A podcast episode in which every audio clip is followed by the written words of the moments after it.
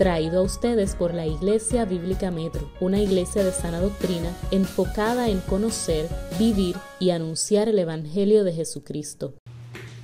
Cuando habla de Cristóbal Colón, la página 48, vamos a leer allí cuál fue o, o, cómo Dios movió a este hombre eh, para hacer lo que hizo.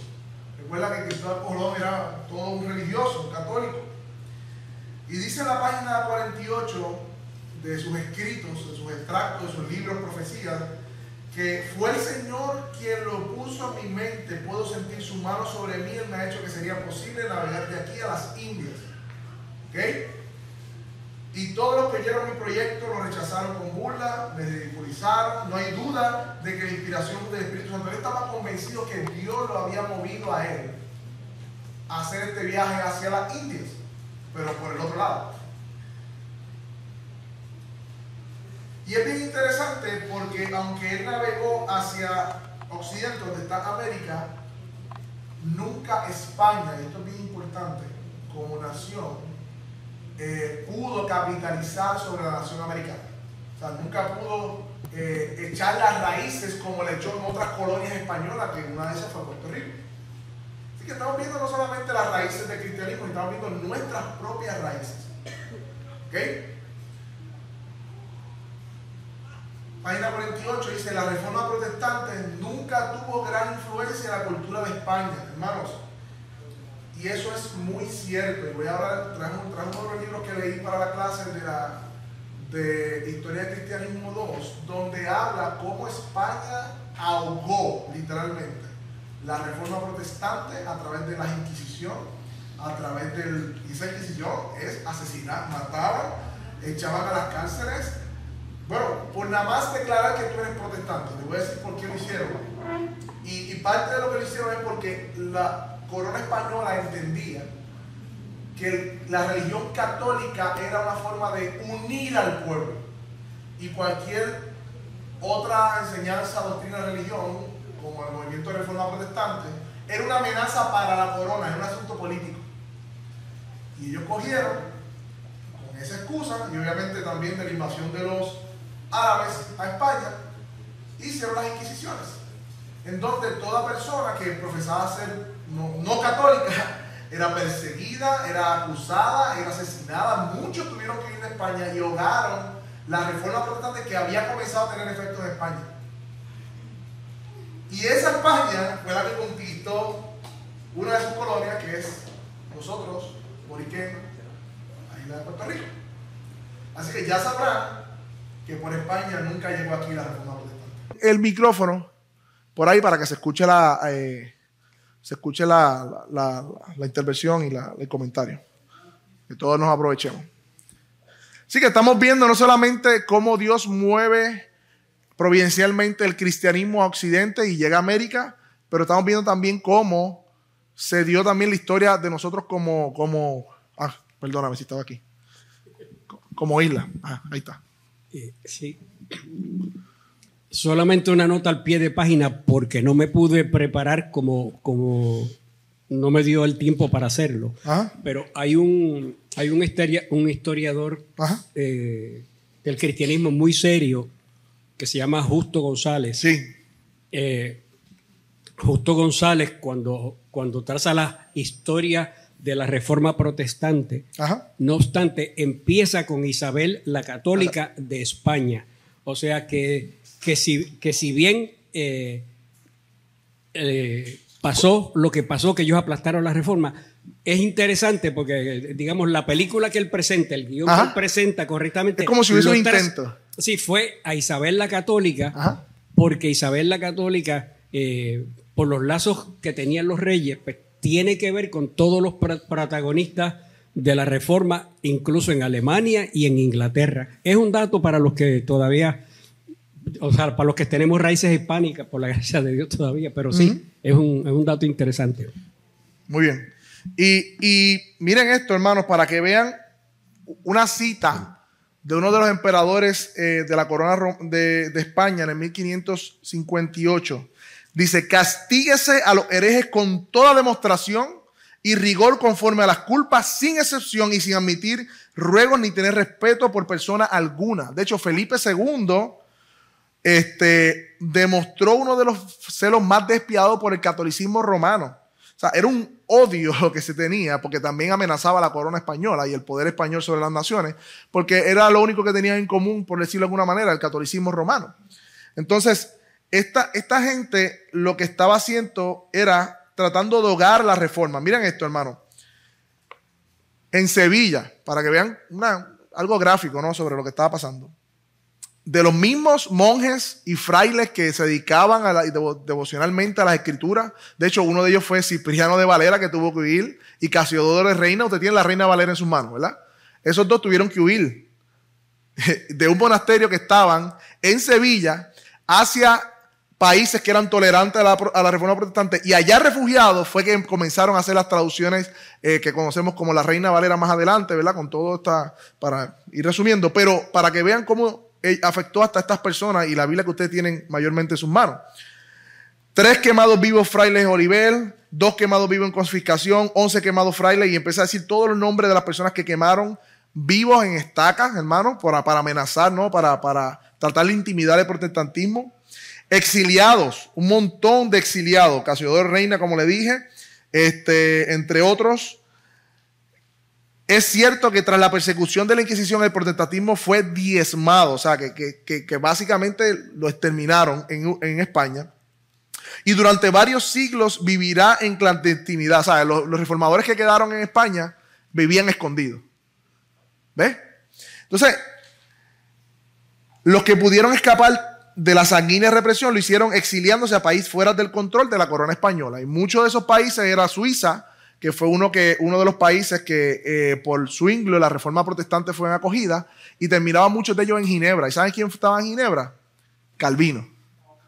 Y muchos de los puritanos, hugonotes que leímos, y toda esta gente fueron influenciados por Juan Calvino, reformador, reformado, que de ahí salieron entonces más adelante a fundar las colonias españolas, entre otras personas. Para que ustedes vean, hermanos, por qué históricamente en Puerto Rico no llegó la reforma protestante.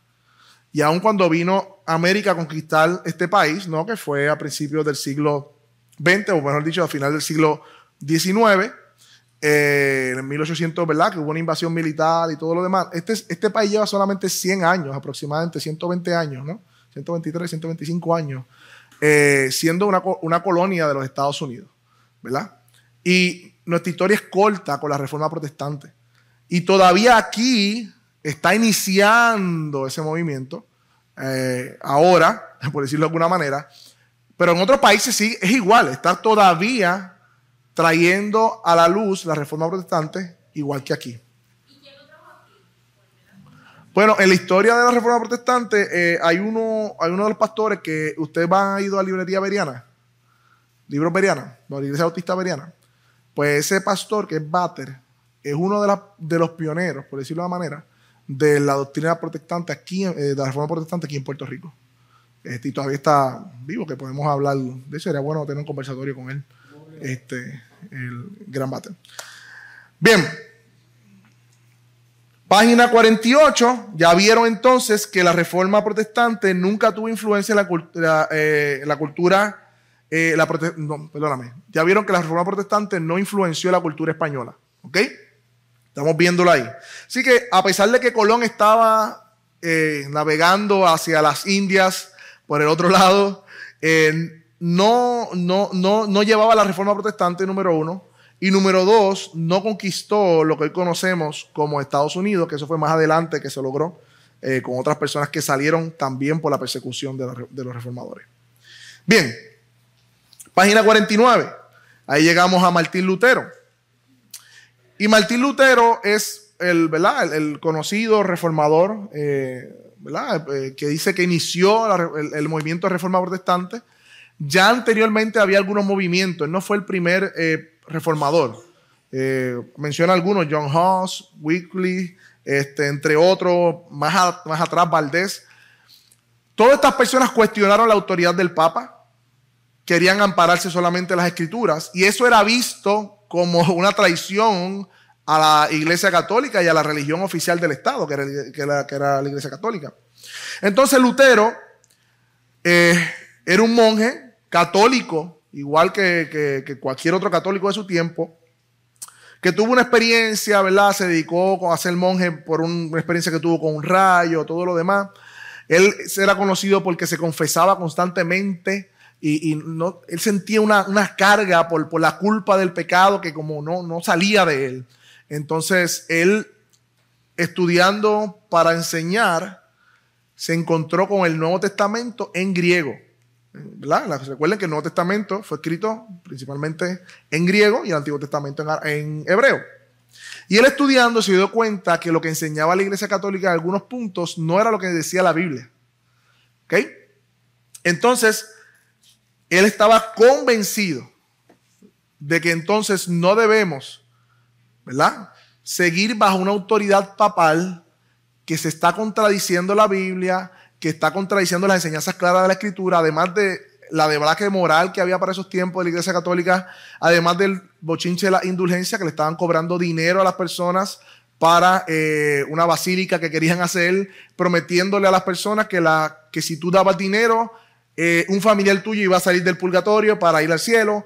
Todo esto indignó a Lutero al punto que escribió sus 95 tesis conocidas, ¿verdad? Y estas tesis las puso en, la catedral de ¿verdad? Wittenberg y todo lo demás. Formó un debate, lo llamaron a colación, este, la dieta de Worms, y ahí fue confrontado. Y de ahí es que surge ¿no? Eh, eh, un principio que nosotros nos amparamos, que es sola escritura. Y me encanta, yo creo que deberíamos leer las palabras de Lutero en la página 49. ¿Ok? empezando abajo.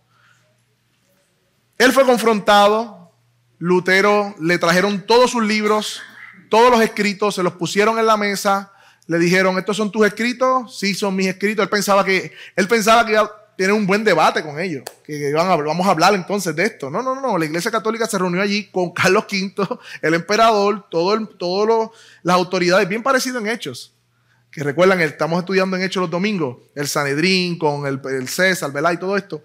Y lo confronta para que se retracte de todo lo que dice, no para hablar de eso, es para que se retracte. Él pide un día, ¿verdad? Porque no era cosa fácil. Eh, acuérdense, recuerden que él es hijo de esa, de esa generación. Y para él estaba frente a la autoridad eh, de la nación, que era el emperador y los, el Papa y los reyes católicos. Eh, y todo esto. Pide un día, Ahí es que viene la canción, ¿verdad? Que, Castillo Fuerte, todo lo demás, la oración. Y al otro día va a la dieta de Worms y ahí nuevamente le preguntan, ¿te arrepientes de tus escritos? ¿Te retractas? Y ahí tiene la contestación de ese día, ¿no? Este, que caracterizó a la reforma protestante. Dice, yo soy simplemente un hombre, no Dios. Consecuentemente me defenderé yo mismo como Cristo lo hizo, quien dijo, si he hablado mal, tenga testimonio del maligno. Por esta razón, yo te conjuro por la misericordia de Dios, el más sereno emperador, y a ustedes, a los más ilustres príncipes electores, y a todos los hombres de cada nivel, probar, probar conforme a las escrituras de los profetas y los apóstoles que yo estoy equivocado. Pruébeme, le dice Lutero, que lo que yo he escrito está equivocado, pero por las escrituras, no por la tradición, no por las enseñanzas de los hombres. Tan pronto yo sea convencido de esto, me retractaré de mi error y seré el primero en tomar mis libros y lanzarlos al fuego. No puedo someter mi fe ni, ni al Papa ni a los consejos porque es claro como el día de e, que de ellos frecuentemente se equivocan y se contradicen unos a otros. A menos entonces que yo no sea persuadido por el testimonio de la Biblia o por un claro razonamiento, a menos que yo sea persuadido por medio de los pasajes que yo he citado y a menos que mi conciencia sea así atada a la palabra de Dios, no puedo y no me retractaré, porque es inseguro e injurioso actuar en contra de nuestra propia conciencia. Aquí permanezco, no puedo hacer otra cosa. Que Dios me ayude. Amén. Y esas palabras de en esa dieta de Worms no es otra cosa que el principio que más adelante se le llamó solo la escritura. Sola la escritura. ¿Ok? Y ese principio, ¿verdad? Es el que inició el movimiento protestante, inició el movimiento reformado en ese siglo. Hermano, la iglesia estaba sumida en oscuridad y la sociedad estaba sumida en oscuridad porque la, la Biblia había sido abrazada por la iglesia católica romana y ellos decían que ellos eran los únicos autorizados a leer e interpretar las escrituras. No había ninguna otra autorización. Nadie más podía hacerlo sino el clero o el magisterio católico. Y esto representó una afrenta en contra del gobierno de aquel tiempo que estaba aliado con la iglesia católica y con la iglesia católica. ¿Ok? Entonces se tradujo la primera Biblia en alemán en el 1534. Esta fue la base de las enseñanzas reformadoras. Y ahí el luteranismo surgió en Alemania, en diferentes países. Y eh, entonces Lutero rescató de la oscuridad la gran verdad de que somos justificados por la fe. Y ahí la justificación por fe, después viene más adelante, solo la fe. Que el hombre es declarado justo no por los méritos de la iglesia, porque antes o todavía la iglesia católica afirma que sí hay una gracia de Dios, pero hay Dios nos salva también a través de los sacramentos. Hay siete sacramentos y hay que hacer cada uno de esos sacramentos para lograr entonces esa salvación y las obras entonces participan junto con la gracia de Dios para ser salvo. Lutero dijo no. La Biblia enseña que el, justo por la fe vivirá, Romanos 1, 16 y 17.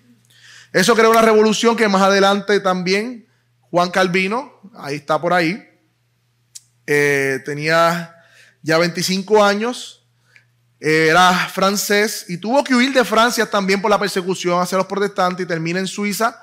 En Suiza estaba Zwinglio juntamente o paralelamente con Lutero, aunque no, se planificaron, pero igualmente llegó al entendimiento bíblico y formó una revolución allá, aunque murió en una de esas batallas por la eh, reforma protestante. Pero entonces eh, Calvino llega a Ginebra, Allá escribe sus instituciones, eh, fue pastor, estuvo enseñando, estuvo también siendo parte de los consejeros en el gobierno. Hasta el día de hoy, hermano, en Suiza quedan muchos principios de la reforma protestante. Eh, yo creo que la mayoría, si no toda la Suiza, todavía el domingo es un día en donde todo está cerrado. Eh, la excelencia de las cosas que se hacen. Por eso los relojes suizos son relojes este, eh, bien elaborados y bien costosos, porque parte del principio reformador, el sacerdocio del creyente, hacer la excelencia para la gloria de Dios. Y, se dice que como el creyente no puede ser ostentoso, eh, el principio de, la gloria de Dios se, hizo a través de las prendas, pero a través del reloj, y por eso los relojes suizos son uno de los mejores relojes. Hay, entre otras cosas. Carlos, ¿vas a abundar algo ahí? Sí, respecto a la obra de Calvino de institución de la religión cristiana, la gran importancia de, ese libro, de la institución de la religión cristiana, el cual Calvino escribió sin, sin la ayuda ni de Google, ni de una concordancia, ni de una computadora, eh, es que estaba, ese libro era de teología, pero estaba dirigido al rey porque él quería convencer al rey de que no estaba trayendo una religión nueva. Era la misma religión y entonces eso, eso lo forzó a llegar a los apóstoles. Dice, no, si esto es lo mismo, estoy trayendo lo mismo que trajeron los apóstoles. Es que eso se ha degenerado un poco, pero es lo mismo. Y por eso eh, es una enciclopedia citando la Biblia y la Biblia y la Biblia y la Biblia y la citó ad nauseam en ese, en ese libro y gracias a ese pensamiento, pues se toleró en los países que así se hizo el protestantismo, porque se veía entonces que era como que una reforma del cristianismo, que no se trataba de una, amenaza contra. de una nueva religión. Exacto, exacto. Eh, las ideas de la reforma estaban regadas. Calvino, Calvino lo que hizo fue sistematizarla, darle una organización, ¿ok? Y las organizó en esas instituciones de la religión cristiana que fueron formándose, era un libro más pequeño y fue poco a poco agrandándose, eh, porque seguía entrando en los capítulos, fue formándolo poco a poco, pero desde, sus 26 años estaba escribiendo estas, estas instituciones. Y muchos de los pastores y creyentes protestantes que huían de España, que huían de otros países que estaban persiguiéndolos, terminaban en Ginebra, terminaban en Suiza, allí pasaban por la escuela de Calvino, los preparaban y volvían otra vez cuando sus naciones abrían otra vez hacia el protestantismo y muchos de ellos terminaron yendo eh, a lo que conocimos hoy como Estados Unidos de América. Están los puritanos, entre otras cosas, que fueron influenciados por Calvino. Así que la, Calvino, aparte de la Biblia, esas instituciones, ha sido uno de los libros que más ha influenciado el cristianismo hasta el sol de hoy. Este, ningún escrito, dice la página 51 de la Reforma, era más temido por los reformados católicos, más celosamente combatido, los romanos católicos, perdóname, y más hostilmente perseguido que las instituciones de Calvino. Hermano, esta gente quemaba los libros. muchos de estos escritores que querían traer luz de conocimiento de la Biblia, todos estos perseguidores del protestantismo quemaban los libros, quemaban. Y hermano, no voy a, santificar a los protestantes, los protestantes también se defendieron, tuvieron que ah, tomar las fuerzas armadas y luchar también, y, también mataron a otros eh, católicos porque era, un, proceso de revolución y de guerra. Este, hermanos, este, y muchas de esas guerras se libraron para que tú y yo pudiéramos tener la Biblia en nuestras manos. Recuerden que la cosmovisión del mundo estaba cambiando completamente. Eh, ya, ya esa vida centralizada de que la iglesia y el papa es toda la autoridad y que no, espérate, la autoridad es la Biblia y no todo lo que dice la iglesia católica es la verdad, sino que esta es la forma correcta y contradecir eso era contradecir literalmente el gobierno porque el gobierno y la iglesia católica estaban aliadas. ¿Está bien? Así que no podemos quitarle todo esto, estamos viendo una perspectiva de cómo se desarrolla el gobierno, de lo que estaba pasando. Mire la página 51, alguien que lea, yo he leído mucho, no sé si tienen por ahí. Eh, dice la libertad que trae la verdad. ¿Quién va a leer por ahí? Que mi sala está listo.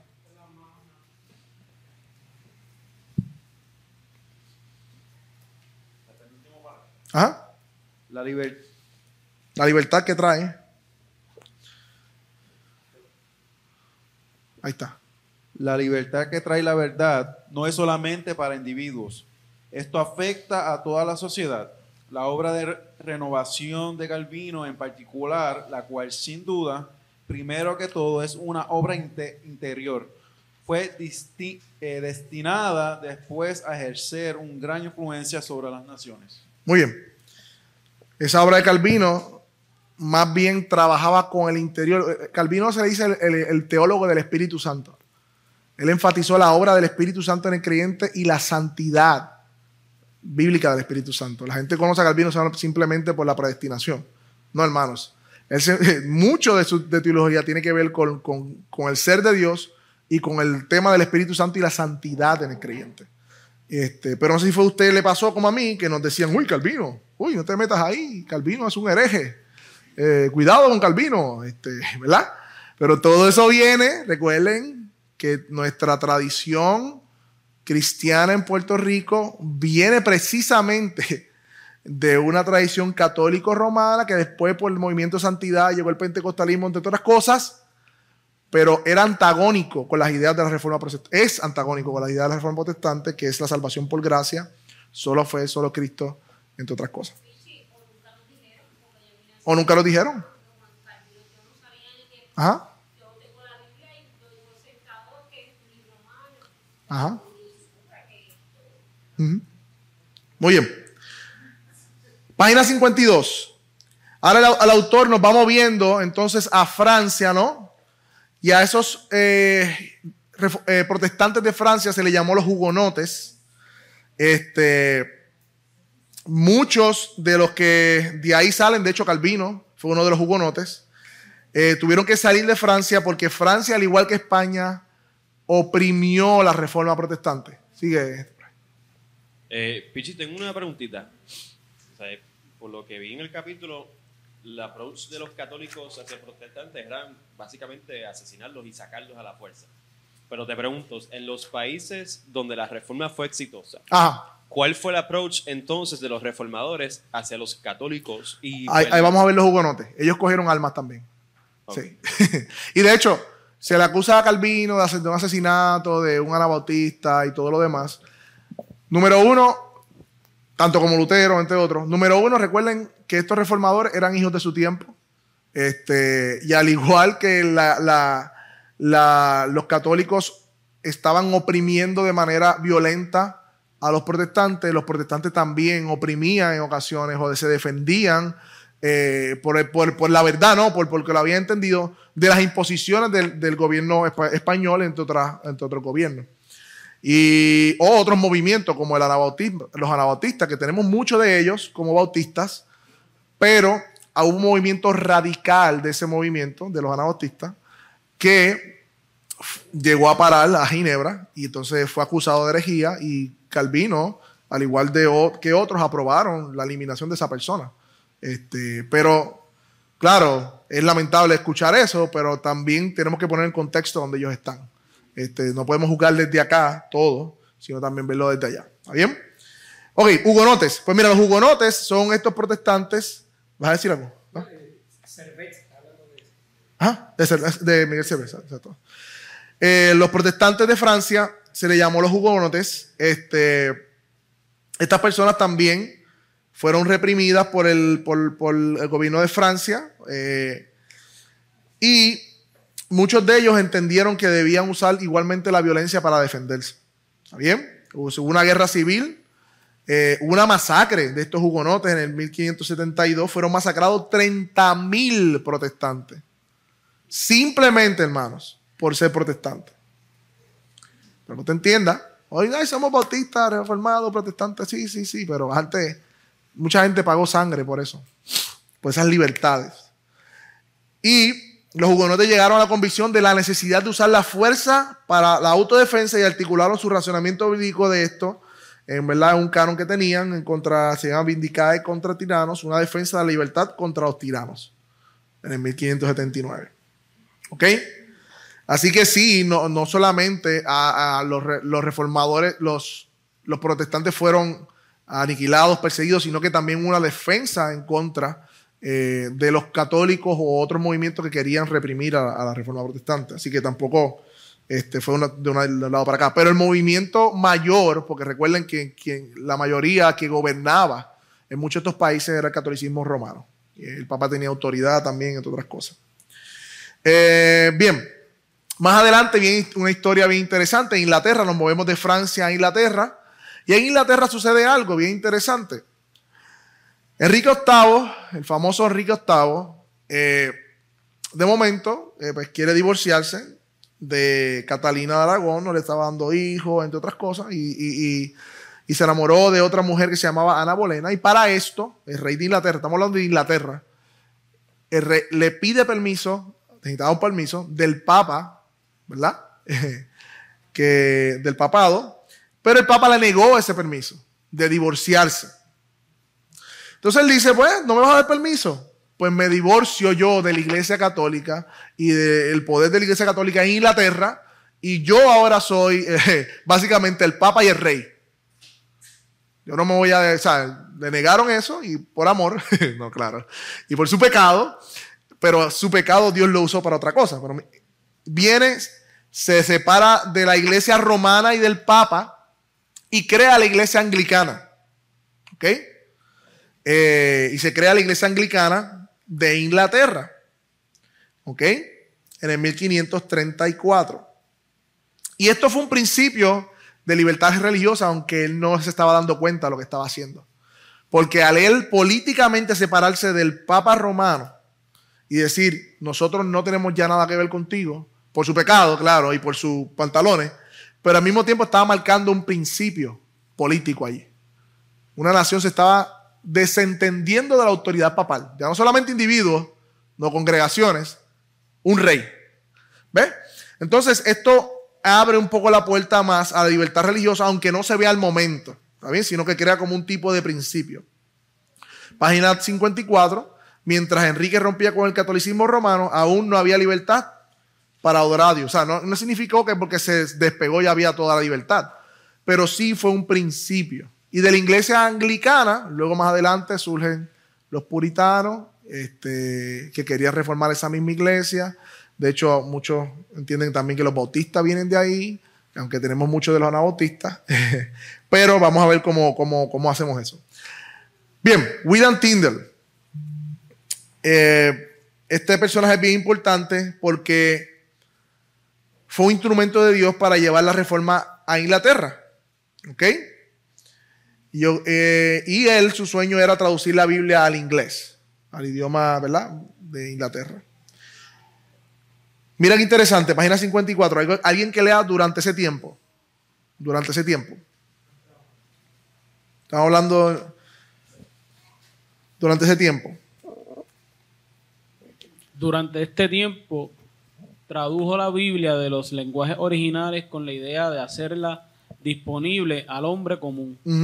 Su Nuevo Testamento fue publicado en 1525.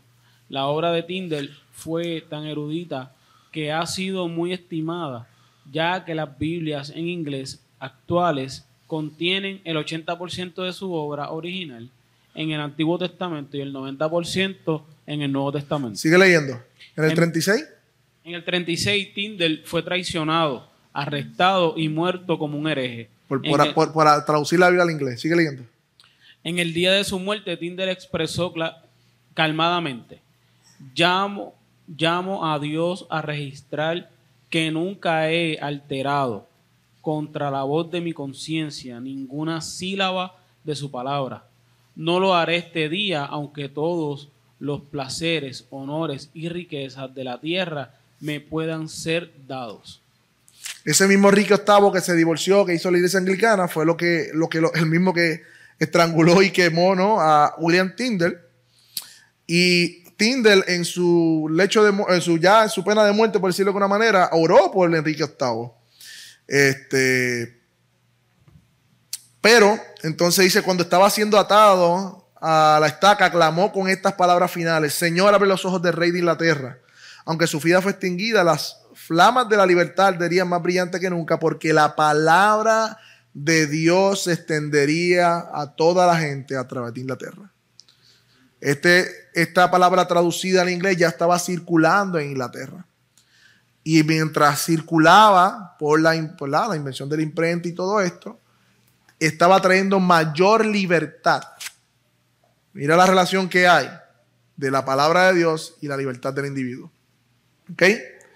Eh, sigue leyendo que diferentes copias, pero más adelante, eh, poco después de su muerte, Rico VIII autorizó la venta y la lectura de la Biblia.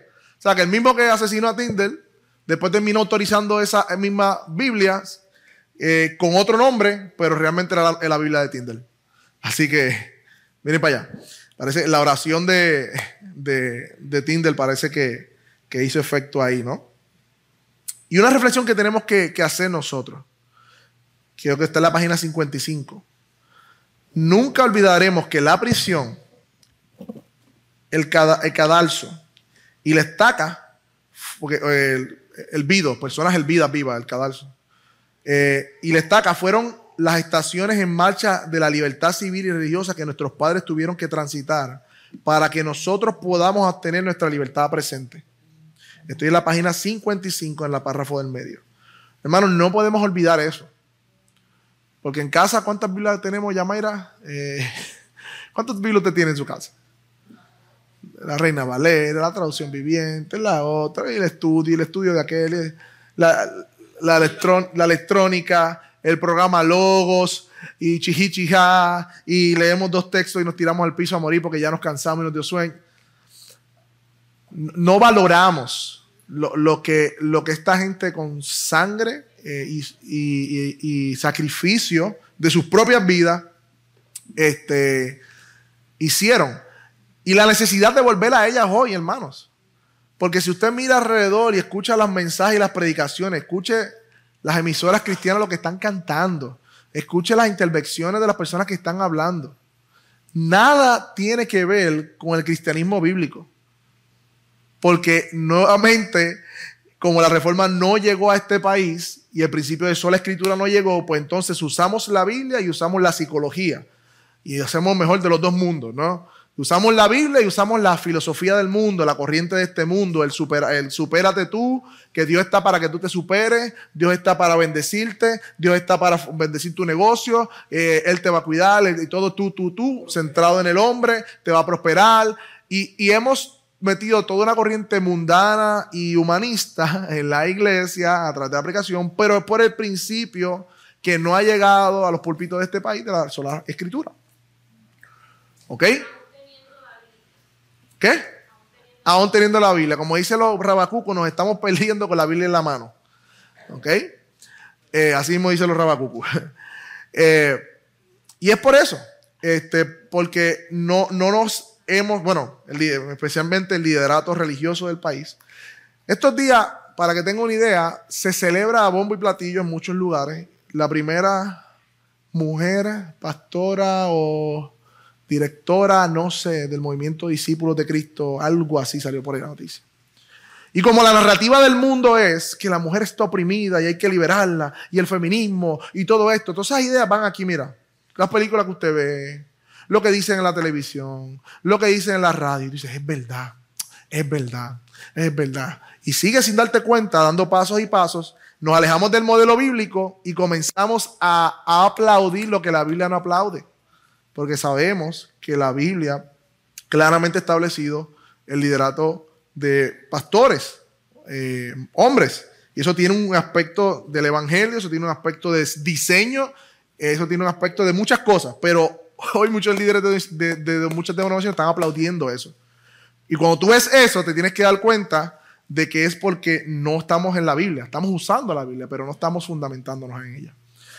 Y la Biblia a conveniencia, por eso no hay predicaciones positivas, sino que hago una predicación temática y digo lo que yo quiera decir con los textos de la Biblia, pero no voy texto por texto porque hay textos que no quiero tocar y, son incómodos. Y si los toco, los toco con mi marco de referencia, ¿no? con lo que yo entiendo que debe ser. Eso es cultural. Eso que dice Pablo es cultural.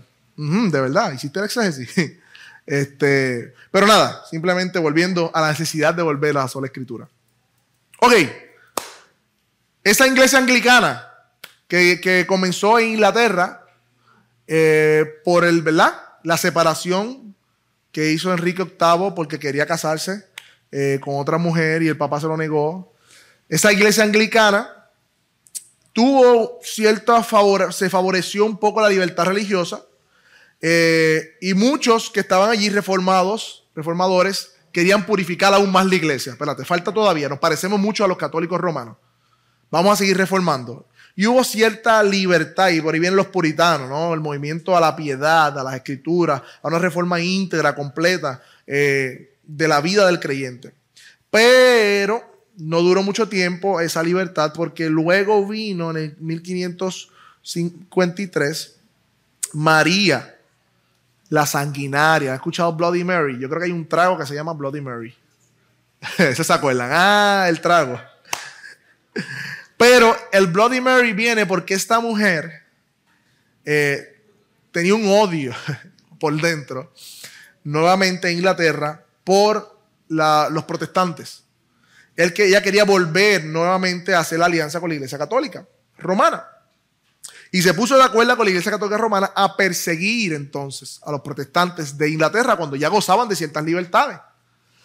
Y le dicen Bloody Mary por todos los todas las personas que bajo su reinado mató o mandó a matar o persiguió para darle muerte por ser protestantes.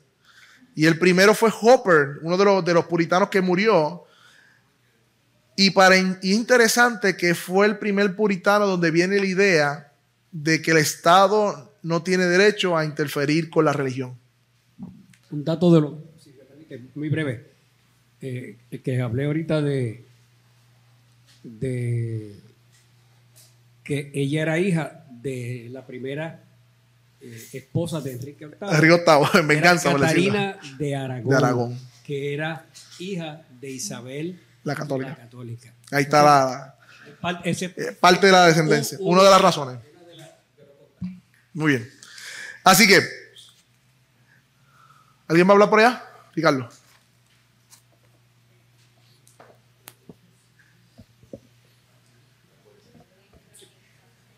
Fíjate, Pichi, ahora que se tocó ese punto de la separación de iglesia y Estado, y tomando en cuenta, por ejemplo, la enmienda de Estados Unidos que habla de la separación de iglesia y Estado, ¿cómo tú le responderías a las personas que lo sacan de contexto como para decir que no se puede hablar ni de Jesús, ni se pueden orar en las escuelas públicas, aplicando realmente el propósito original de esa enmienda y en este caso, pues, eh, este punto que se habló, de la separación de iglesia y Estado? Yo creo que Carlos tiene Puede explicar, yo, yo puedo explicarlo, pero yo prefiero que Carlos lo explique.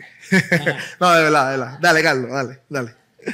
Esa es su pericia. En la constitución americana no se habla de separación de iglesia y Estado. Se habló de un muro de separación en unos escritos de Thomas Jefferson y vino eh, el Tribunal Supremo olímpicamente en uno y habló a wall of separation.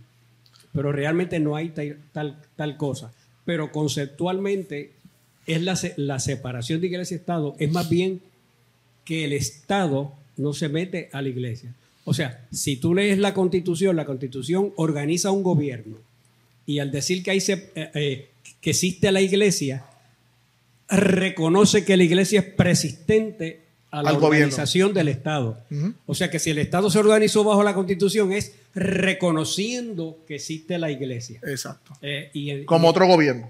Otro tipo de gobierno. En, Puerto Rico, sí le a la Constitución de Puerto Rico sí le pusieron esa cláusula de separación de iglesia y Estado.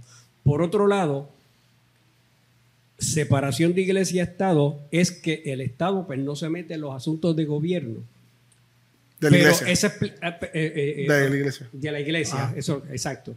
Pero si nos dicen que no puedo hablar de Dios, le dice, ah, pues entonces tú me estás imponiendo un ateísmo, que tampoco lo puedes hacer. O sea, el concepto de separación de iglesia, de, iglesia-estado nace de una cosmovisión protestante, cristiana, vamos, para no meterme en muchos líos, cristiana o sea, vivimos bajo una conmovisión cristiana.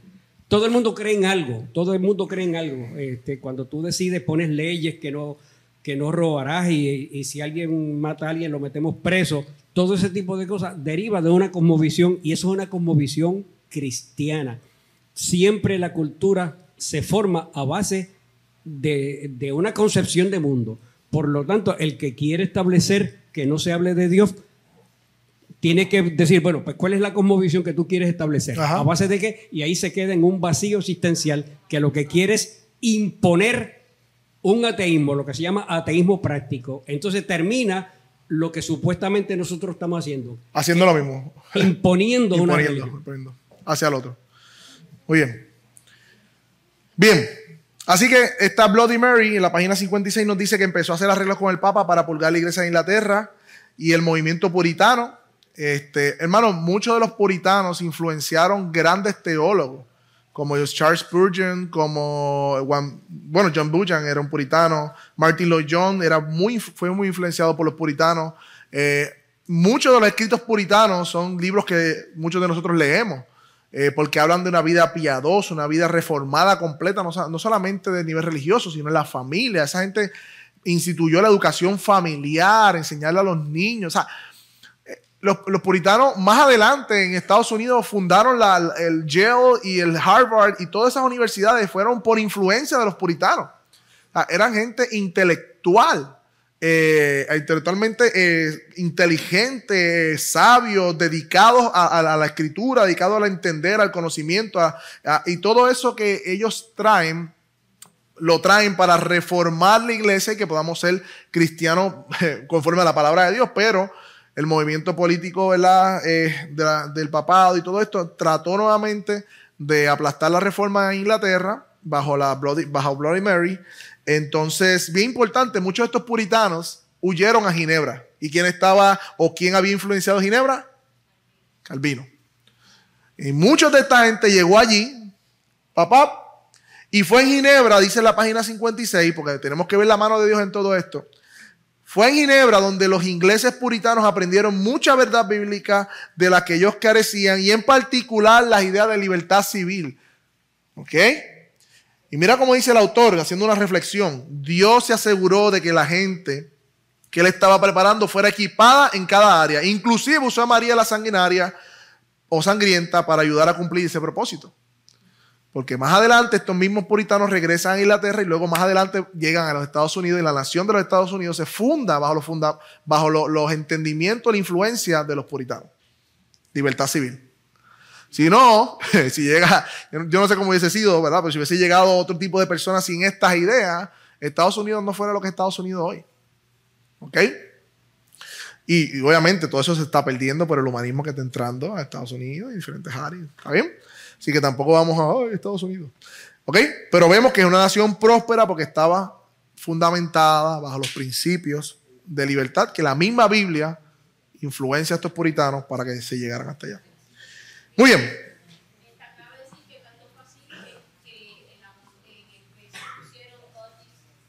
Ajá, ajá. También se ve esa influencia. Página 56. Mira qué interesante.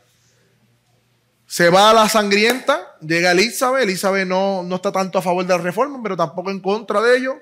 Trata de hacer un in-between, por decirlo de alguna manera. Elizabeth I, este, tratando de armonizar las dos cosas. Y mira, el propósito, los puritanos volvieron a Inglaterra y empezaron a traer todas las ideas que aprendieron allá en la escuelita de Ginebra, en Suiza y en otros países reformados. Y traían con ellos, estoy en la página 56, mayores ideas sobre la libertad civil y la religiosa, además de la Biblia de Ginebra. Mientras que estaba en el exilio de Ginebra, algunos reformadores tradujeron y publicaron una Biblia relativamente compacta y accesible. La Biblia de Ginebra vendría a ser la Biblia de las masas. Nuevamente, la Biblia influenciando la sociedad. ¿Ok? Y esta Elizabeth, aunque sí una, tuvo una tolerancia, vio que los que querían reformar seguían insistiendo en reformas, a ella no le gustó eso, creó un artículo de religión que prohibía mayores reformas, y con esto, algunos puritanos perdieron la esperanza de ver este, la reforma necesaria de la iglesia allí y se separaron de la iglesia anglicana. Y esos son los separatistas. ¿Ok? Esos separatistas, alrededor de 1580, fueron los primeros peregrinos que navegaron en América en el, 1620 y fueron ingleses separatistas. Vieron cómo poco a poco, no fue España que llegó, fueron estos separatistas, estos puritanos influenciados que llegaron entonces hasta América. ¿Ok? Más adelante, entonces vemos que Felipe II, eh, endemoniado, por decirlo de alguna manera, quería volver a, volver a conquistar a Inglaterra y trajo una armada española para eh, suprimirnos a Inglaterra nuevamente y está esa, esa, esa, ese, ese capítulo de la historia y dicen que eh, los ingleses comenzaron a orar eh, y a humillarse para que Dios ayudara al pueblo inglés contra las fuerzas españolas. Y bien interesante que toda la embarcada española, que era mucho más grande la flota española que la Inglaterra, cuando estaba eh, ¿verdad? Estoy en la página 57. Conforme la flota española navegaba internándose en el canal inglés, fueron recibidos por una flota inglesa más pequeña. En lo natural, los ingleses no tenían esperanza, pero toda Inglaterra estaba ayunando y orando. Se levantó una tormenta que arrasó a muchos de los barcos españoles en contra de la costa de Holanda, ocasionando que se hundieran. Extrañamente, los barcos ingleses más pequeños no fueron afectados por la tormenta y fueron capaces de maniobrar cerca de los barcos españoles e incendiar a muchos de ellos. Unos pocos barcos españoles huyeron de regreso a España sin haber tocado suelo inglés. Y el autor retrata esto diciendo que Dios había intervenido providencialmente para proteger a su pueblo y asegurarse de que Inglaterra cumpliera con el propósito como nación. ¿Recuerdan el capítulo 2 que di hace tiempo que cada nación en el plan de Dios tiene un propósito? Y les dije que cuál será el propósito de nosotros aquí en Puerto Rico. Pero mira cómo Dios está usando ¿no? a Inglaterra porque de Inglaterra iba a salir entonces hacia la nación americana todos estos eh, puritanos reformadores. Bien, también se va a Holanda, y ahí Holanda también hubo sus persecuciones. Eh, dice que después de que el rey de español Felipe II mató a más de 100.000 herejes o los arrojó a la cárcel, el pueblo se rebeló y eligió a Guillermo, que está aquí, como su líder.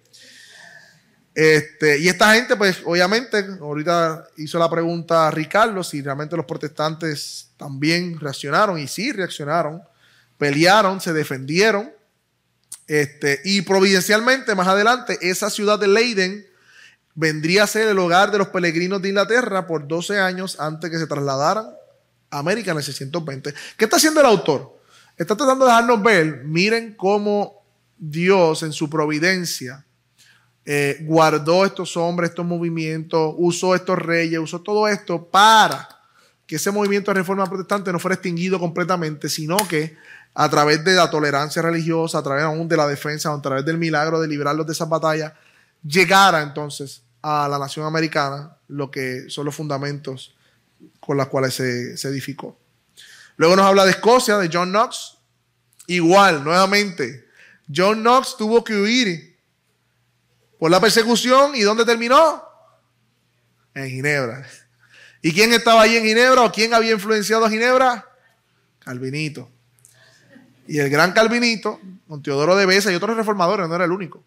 Eh, influenciaron, eh, equiparon a John Knox y él volvió para atrás encendido hacia Escocia. ¿Ok? Eh, trajo la reforma, en página 59, trajo la reforma y estableció un sistema de gobierno previsteriano. De ahí viene el previsterianismo, la, la denominación previsteriana en la iglesia de su país. Y antes de morir en 72, aunque conquistaron el catolicismo de los reformistas en Escocia, eventualmente chocaron con la iglesia anglicana y el pueblo firmó un pacto nacional en el 638 de Edimburgo para defender su fe previsteriana. Así que por ahí vemos también algo de la formación de los previsterianos, que tiene que ver con John Knox, que tiene que ver con Calvino, en Escocia. Bien, Francia. ¿Qué hizo Francia? Estamos en diferentes países. Estamos terminando. ¿Qué hizo Francia? Página 59 abajo. ¿Quién lo lee?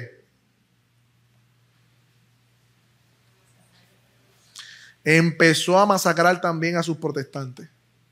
70 mil fueron muertos mientras estaba en adoración el día de San Bartolomé, lo cual desató una guerra que no terminó hasta el edicto de tolerancia en el 598. Sin embargo, miles de protestantes franceses reconocidos como los hugonotes, que empezamos hablando de ellos, huyeron del país.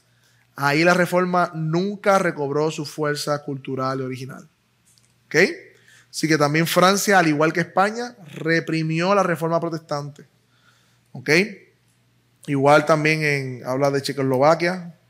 Este, hasta, al humanismo. Sí, porque todos estos movimientos llevaron entonces a lo que se conoce como la Revolución Francesa y básicamente eh, es una reafirmarse en la religión del hombre, por decirlo de la manera. Este, así que Francia permitió a la página 60 que prevaleciera la tiranía, tanto en inglesa como en el, perdóname, tanto en la iglesia como en el Estado, que finalmente explotó la Revolución Francesa, lo que estamos hablando, para convertirse en el reino del terror y el caos que lo llevó nuevamente a una monarquía pagana bajo Napoleón. Solo desde el 1989 el pueblo checo finalmente ha vencido el gobierno centralizado comunista. Mira las consecuencias, hermano. Mira las consecuencias en un país de reprimir o de, de, alejar los principios de la Biblia en una nación. Y vimos un panorama histórico, ¿no? En diferentes naciones, diferentes eh, lugares de cómo se desarrolló la reforma protestante y cómo entonces aquí no llegó, hermanos. Y cómo Dios nos ha puesto ahora delante de, estas verdades de la reforma protestante y nos hacemos llamar una iglesia bautista reformada. Y entonces eso quiere decir que como reformados tenemos un compromiso con lo que todos estos reformadores lograron en ese tiempo. ¿Ok? Número uno, por la pureza de la enseñanza bíblica. A mí no me importa lo que opine y que Dios te reveló a ti en el cuarto. A mí no me importa tu sueño. A mí no me importa nada de eso. A mí no me importa lo que la Biblia dice. ¿Ok? Entonces, porque por ese, por ese poquito que permitimos en la iglesia, es que nos vamos. Este, que si Dios te reveló, que si la profecía tal, que no, por favor. Por eso estamos como estamos. La escritura y la correcta interpretación de la misma a través de un método gramático eh, histórico, que es la que busca las lenguas originales y la que busca el contexto histórico para acercarnos al pensamiento del autor, es lo que nos va a librar a nosotros de las falsas enseñanzas, las falsas interpretaciones. No, ¿verdad? no todos los, no, los métodos hermenéuticos son todos 100% eh, puros, porque nosotros somos los que estamos interpretando y nosotros somos completamente libres de error. Pero sí hay unos que son más fieles. Entonces, ese método de acercarnos a entender el texto bíblico, qué el autor quería comunicar a, esa iglesia, qué entendía la iglesia por lo que el autor estaba comunicando, qué palabras usó en el original. Todos esos estudios que debe hacer ¿verdad? el pastor o los que enseñan, es bien importante para mantenerlo en lo que la Biblia enseña y no en mis ideas. Así que tenemos un compromiso con la pureza bíblica, tenemos un compromiso también con la libertad, hermano. ¿Por qué el gobierno que quiere poder odia a la iglesia y la reprime? Porque somos una resistencia. Porque está en el ADN bíblico de que los creyentes, primero que se autogobiernan y segundo que le sirven a Dios antes que a los hombres. Y siempre la iglesia va a ser un target del gobierno que quiere controlar a las masas. Y porque no existe un, un modelo de libertad fuera del cristianismo, que es duradero y real en toda la historia. Así que siempre la iglesia va a ser silenciada, reprimida, perseguida, quizás aquí no físicamente, pero sí mediáticamente. tenemos que, ver todo esto de que, y esto no es nuevo, mira, mira la historia, mira la historia, este, que lo acabamos de ver de manera panorámica. Por eso hay un compromiso con la libertad, hermano. Por eso estamos en un contexto donde se están obligando ciertos mandatos y nosotros como iglesia debemos levantar las antenas. ¿Ves? ¿Por qué debemos levantar las antenas? Porque si dejamos colar el mosquito, créeme que por ahí viene el tiburón. Si hay un precedente en esta área, ¿por qué no? ¿Ves? La desinformación, la prensa mediática, todo lo que está pasando, usted sabe lo que estamos hablando. Y no podemos ser parte de esa narrativa porque nosotros tenemos un autogobierno y nosotros tenemos primero que una libertad de conciencia que Dios no la dio eh, y no podemos ser obligados por el Estado, ¿no? De, hacer lo que el Estado quiera hacer con nosotros en ese sentido. Este, y todo eso viene por las ideas de la reforma protestante. ¿Está bien? Aprendimos también capítulos posteriores que siempre la centralización del poder es una costumbre que pagana. Por eso el hombre siempre ha buscado centralizar el poder para tener mayor control. ¿Ok? Y créame que, que, un hombre caído, naturalmente que son los que gobiernan en las naciones, no van a gobernar según la voluntad de Dios. Por eso tenemos que evitar ese control. ¿Ok? Y seguir defendiendo las libertades que Dios nos ha dado. Nada, llegamos ya a casi América, según el libro de las naciones, el Evangelio de las Naciones y cómo Dios ha traído el Evangelio ¿no? hasta el sol de hoy. Y qué hermoso ser parte de la historia, ¿no? Nosotros, que Dios nos ha permitido eh, redescubrir todas estas verdades eh, que tanto hacen falta, hermano, tanto hacen falta en la iglesia de hoy. Eh, así que nada, vamos a orar, vamos a dar gracias al Señor por este tiempo.